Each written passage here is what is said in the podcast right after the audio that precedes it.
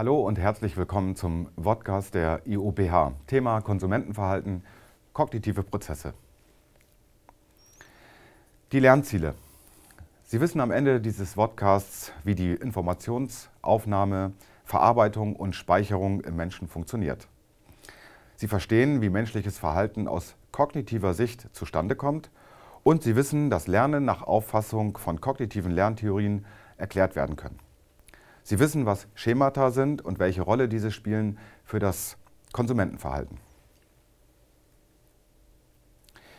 Ich habe ein Gedächtnismodell für Sie. Wir beginnen bei dem Umweltreizen. Stellen Sie sich vor, Sie fahren auf der Autobahn, moderate Geschwindigkeit 130, freie Sicht, freie Bahn und Sie fahren so dahin. Plötzlich erscheint auf der rechten Seite ein Schild, auf dem steht, Sie fahren mit Abstand am besten. Dieses nehmen Sie wahr, ist ein Reiz. Das wird sozusagen im sensorischen Speicher für kurze Zeit äh, festgehalten. Es gibt verschiedene äh, Ebenen, also äh, Speicherebenen, optisch, akustisch, haptisch, gustatorisch oder olfaktorisch, also sehen, hören, riechen, schmecken äh, und fühlen. Die Hirnaktivität wird angeregt durch das Schild, hauptsächlich akustisch und optisch natürlich. Akustisch dadurch, weil sie das, was sie lesen, innerlich verbalisieren. Für eine kurze Zeit äh, nehmen sie dieses Schild wahr und werden aufmerksam. Aber da es keine großartige Bedeutung hat, sie haben eine freie Sicht, fahren frei auf der Autobahn, wird es auch sofort wieder vergessen und verblasst. Der Kurzzeitspeicher arbeitet nämlich folgendermaßen. Wir erkennen etwas, wir verstehen, was dort äh, uns gesagt wird und wir bewerten es und entscheiden dann, ob was zu tun ist.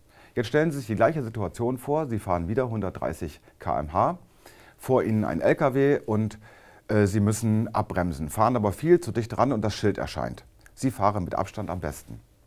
Es könnte sein, dass Sie jetzt neu entscheiden. Diese Information sagt Ihnen oder warnt Sie vielleicht, dass Sie mehr Abstand halten sollen, weil es gefährlich sein könnte. Also treten Sie auf die Bremsen.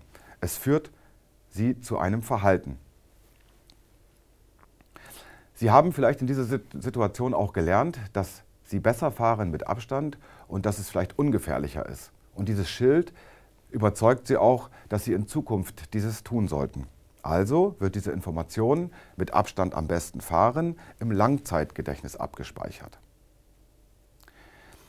Hier heißt es, dass Sie bestimmte, bestimmtes Wissen auch mit Bedeutung verzahnen, eine Vorstellung davon haben, wie es das nächste Mal sein könnte, den Gefährlichkeitsaspekt hinzuziehen und deswegen in Zukunft vielleicht sich anders verhalten. Die Hirnstruktur verändert sich und die Speicherdauer könnte sogar ein Leben lang sein. Was ist also Lernen? Lernen ist erfahrungs- oder beobachtungsbedingtes, relativ konstantes Verhalten. Das kann auch eine Verhaltensveränderung sein. Wenn wir lernen, ist es sowieso so, dass wir bestimmte beobachtungsbedingte oder erfahrungsbedingte ähm, Veränderungen vornehmen. Lernen hilft uns dabei, uns zu verändern. Das muss nicht unbedingt nur positiv sein. Ich habe gleich ein Beispiel. Lernen kann durch Theorien erklärt werden, zum Beispiel durch behavioristische, also Stimulus-Response-Theorien oder auch durch kognitive Lerntheorien. Wenn Sie einmal etwas gelernt haben, dann ist es so, dass es sogar sein könnte, dass es im Langzeitgedächtnis gespeichert wird und dann verankert wird und nicht mehr vergessen wird. Denken Sie an Kinder, die lesen und schreiben lernen. Sie haben auch lesen und schreiben gelernt. Das Interessante ist, wenn man einmal lesen und schreiben gelernt hat, kann man bestimmte Dinge nicht mehr ignorieren. Oder versuchen Sie doch bitte das nicht zu lesen. Stopp. Oder nicht zu verstehen. Die Physiker kennen Sie vielleicht von Herrn Dürrenmatt, wo der eine Protagonist sagt, ein Gedanke, der einmal gedacht worden ist, kann nicht mehr zurückgedacht werden. Das ist sozusagen Fluch und Segen von Lernen. Kognitives Lernen kann man schematisch darstellen. Wir sehen einen Stimulus, das kann zum Beispiel das Schild auf der Autobahn sein, wo dann ein Problemprozess angeregt wird oder eine Reaktion erfolgt. Das wird im Gedächtniswissen abgespeichert. Dass wieder ein neuer Stimulus kommt, kann einen neuen Problemlösungsprozess entstehen lassen. Eine neue Reaktion erfolgt und wieder wird es im Gedächtniswissen abgespeichert.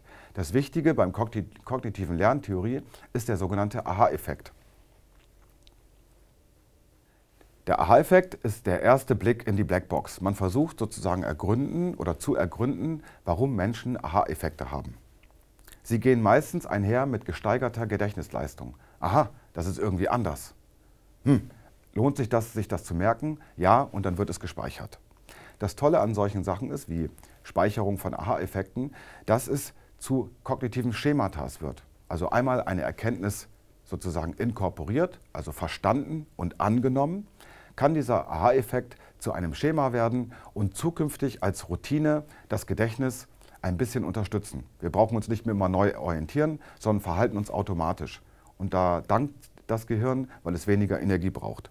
Aus Marketing-Sicht ist dieser Aha-Effekt natürlich sehr sinnvoll, weil immer wieder, wenn wir bestimmte Reize über unsere Werbung zum Beispiel auslösen, wir bestimmte Muster bedienen und auch besser äh, beim Konsumenten ankommen. Ich fasse zusammen. Kognitive Prozesse stellen eine wichtige Möglichkeit dar zur Erklärung des Konsumentenverhaltens. Reize, die die Aufmerksamkeitsschwelle passieren, werden über den Arbeitsspeicher weitergeleitet an den Langzeitspeicher. Der Aha-Effekt ist ein zentraler Bestandteil des kognitiven Lernens. Gedächtnisschemata erleichtern uns das Denken und das Handeln. Vielen Dank.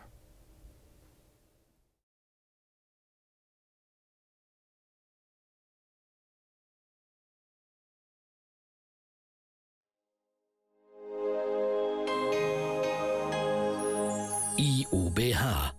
Fern, aber nah.